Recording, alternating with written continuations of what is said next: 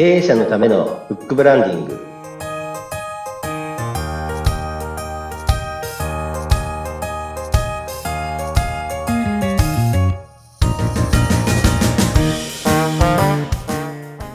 こんにちは出版ファーストコンサルタント高林智です。インタビュアーの勝木陽子です。こんにちは。こんにちは。さあ高林さんはなんかプライベートで時々マラソンに、なんか、マラソン大会に出られたりするらしいんですけれども。そうですね。やっぱり健康のためっていう感じで、うん、はい。やっぱ運動は多少してます。はい。普段からめちゃくちゃ走ったりするんですか？普段全然練習しないですね。あの、ぶっつけ本番でやるんで、やっぱりあの、ちゃんとやらなきゃいけないんですけどね。はい。これあれなんですよね。はい。やっぱりあの、健康っていうのはよく言われるのは何でしたっけ？健康は全てじゃないけども、健康をなくすと全てがなくなるみたいなこと言われるじゃないですか。なるほど。はい。じゃあ、やっぱりちょっとね、あの、そういう大会に出て、健康の大事さっていうのを味わうっていうのも大事かもしれないですね。一つなんか目標を決めておくと、そこに向かって多少こう、努力をすると思うんですね。うんうん、私は、私はあまりしないんですけどね。でも意識はそっちにね、はい、行きますよね。そうですね。目的はやっぱり健康でいてって、まあ最終的に自分が幸せになると家族が幸せになるためには健康であると。そのために何かちっちゃい目,、目標をこう立てておくっていうのはいいかなと、はい、思っております。はい。なんか今日のテーマもちょっとそれに通じるかもしれないですね。今日はどんなお話でしょうか？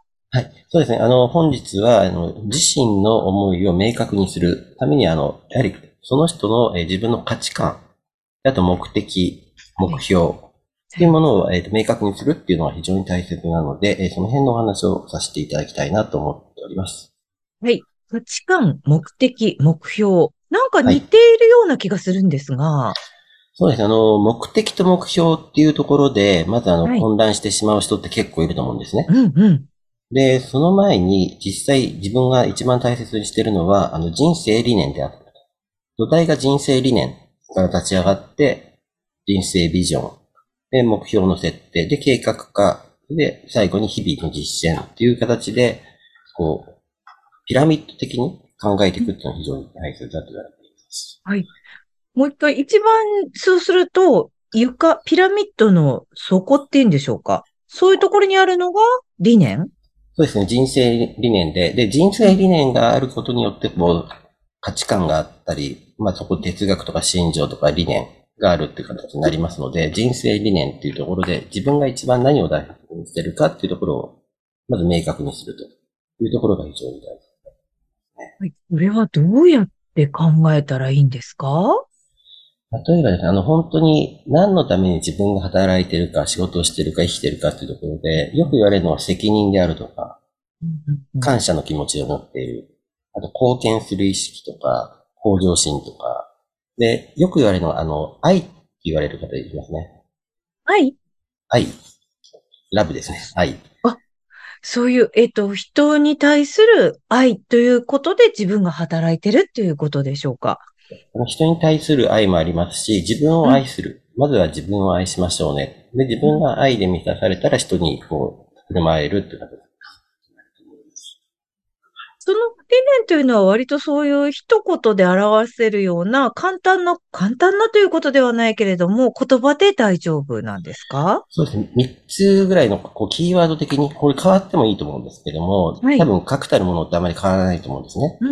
愛、責任、向上心とか、誠実であるとか、はいはい。自分がどういうために姿勢でこう生きてるのかっていうところが人生理念として、ベースとしてしっかり押さえておくっていうのが非常に重要になります。じゃあ、まずその3つのキーワード出てきました。どうでしょう、はい、これ自分で書いてるか、自分で探すときとか、まあ、これ聞いてくれてる人が探すときって、はい。紙に書き出して3つぐらい自分がこれとこれとこれかな、みたいな感じで書き出せばいいのか、それともたくさん出す中からしっくりしたものを選んでいくのがいいのか、どっちがいいんですかね？えーとですね、私やったのは、こう、たくさんの言葉、キーワードっていうのを、こう、バーっと書いてあるものって結構あるんですね。ええで、そこで、私が見たやつは、あの、この言葉から、まあ、30個か40個ぐらいバーって言葉が単語が書いてあるんですけども、はい。そこから自分がフィットするものを最初こう5つぐらい選んでください。うん10個かな、ええ10個ぐらい選んでください。はい。で、次に大切なものを、いらないと思うものを、そこの10個のうちから5個消してくださいみたいな形で、こう、どんどんどんどんやって絞り込んでいったっていうことで、ワーク、ワークみたいなのでやりました。なるほど、なるほど。じゃあ、自身でやるときも、なるべくまあちょっと、あの、なんだろう、なんか紙とかで書き出していって、で、こう少しずつこう削っていくっていう方がもしかしたらいいかもしれないですね。そうですね。そちらの方が、はい、やりやすいかなと思いますね。はい。はい。そして理念が分かったら次は何を考えたらいいんでしょうか？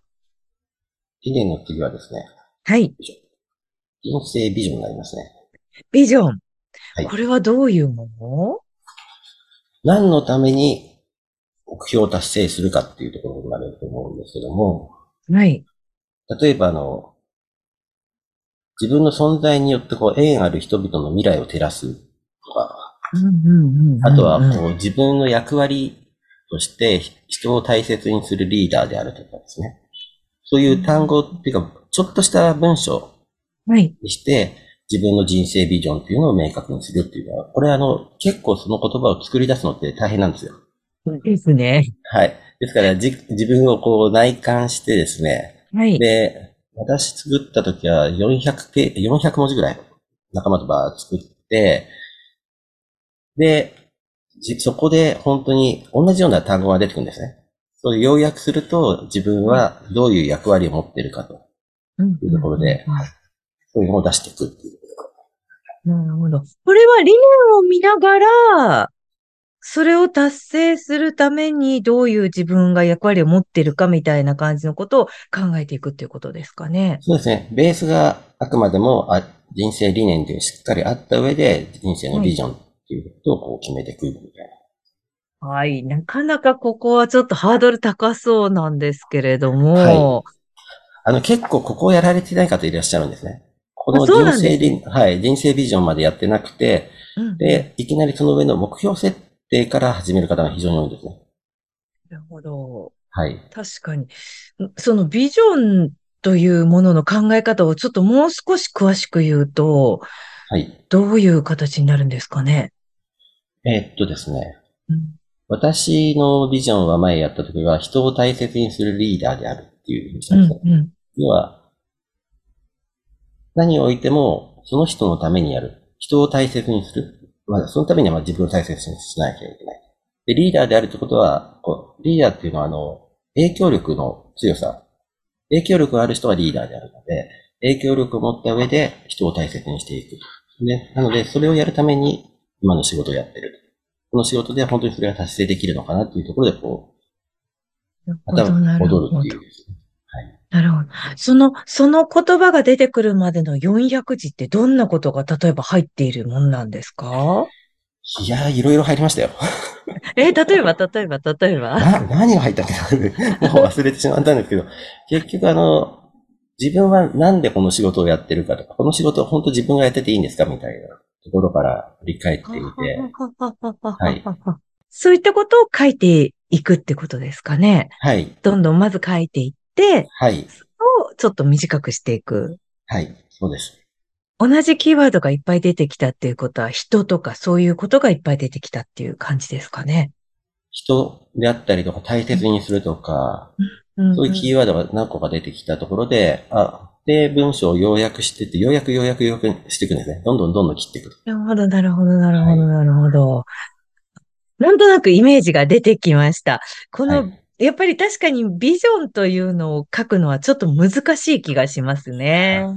ですけど、あの、会社、あ大抵の会社って、あの、会社のビジョンあるじゃないですか。はい。なので、会社のビジョンではなくて、特に独立されている方、一人、一人の人生で人生のビジョンっていうのは明確にこう定めておくと、方向性がぶれないなるほど、なるほど。はい、非常に重要だと思っております。はい。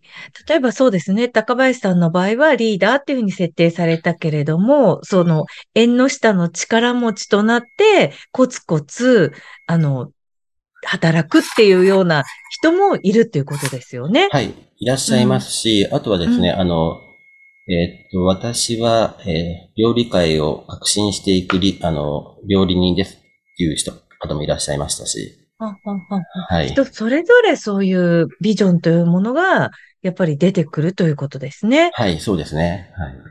さあ、そして、はい。その上に目標というのが出てくる。はい。そうですね。あの、目的、目標というところで、目標ってあの、比較的短いうん。もの、はい。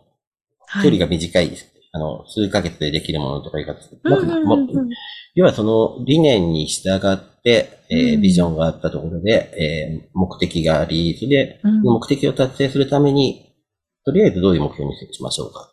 うん、うん、うん、うん、うん、うん、うん。ですから健康のために何かをファスティングをするとか、うん、うん。で何キロ痩せるとかですね。うん、うん、うん、うん。そういうところで目標と目的っていうところで、えー非常に違ってくっていうのがあります。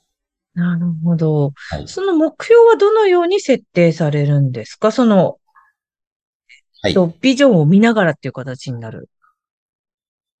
えっとですね。本当に参考になるやつがあありまして、はい。はい。ほ今回も、あの、はい。本で紹介させていたいただきたいんですけども、はい。えっ、とですね、これあの、目標達成トレーニングっていうですね、これもアチーブメント株式会社の大高先生、トレ、主席トレーナーが書かれてる本で、これあの、ええまた、はい、紹介させていただきたいんですけども、はい。はい。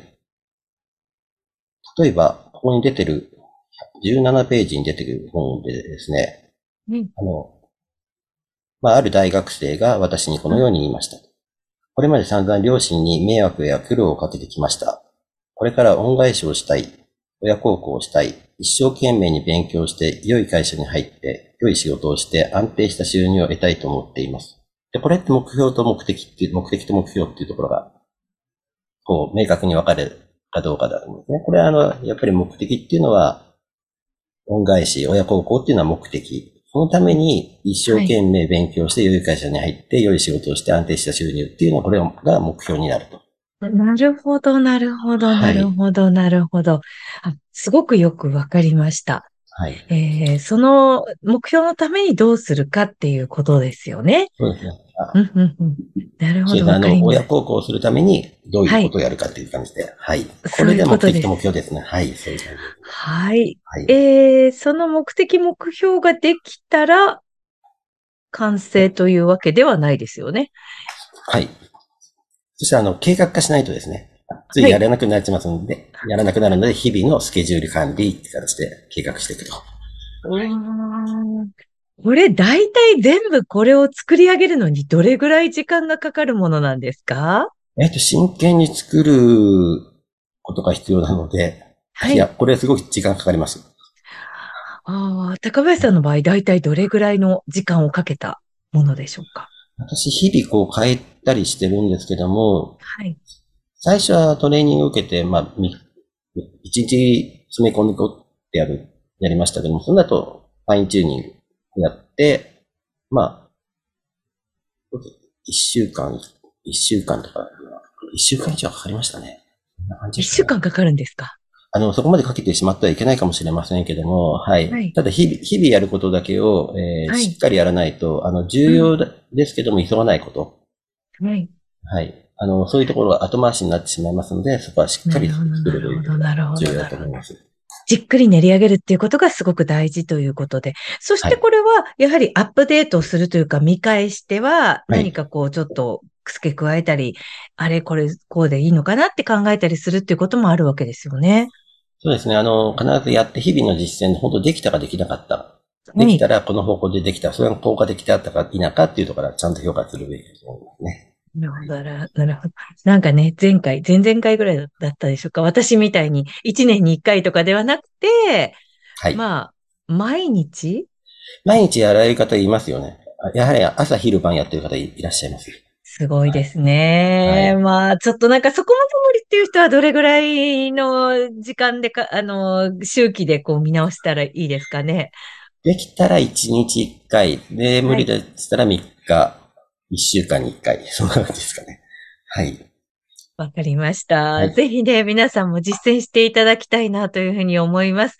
はい。これはね、非常に自分がちゃんとこう、この後、あの、人生と、をしっかり生きていく中で必要な情報だな、なんていう気がしましたけれどもね。はい大変面白かったです。あ、すいません。ありがとうございます。はいはい。さあ、今度は高林さんへのお問い合わせ先ができたんですよね。はい。あの、問い合わせ先、あの、概要欄の方に、はい。はい。つけておりますので、はい。よろしくお願いします。はい。何かご相談とか、それから、まあちょっとね、これ一緒に考えて、まあ本も出していきたいんだっていう方もね、ぜひこちらの方からお問い合わせいただければと思います。はい。はい。ということで今日はこれぐらいにしておきましょうか。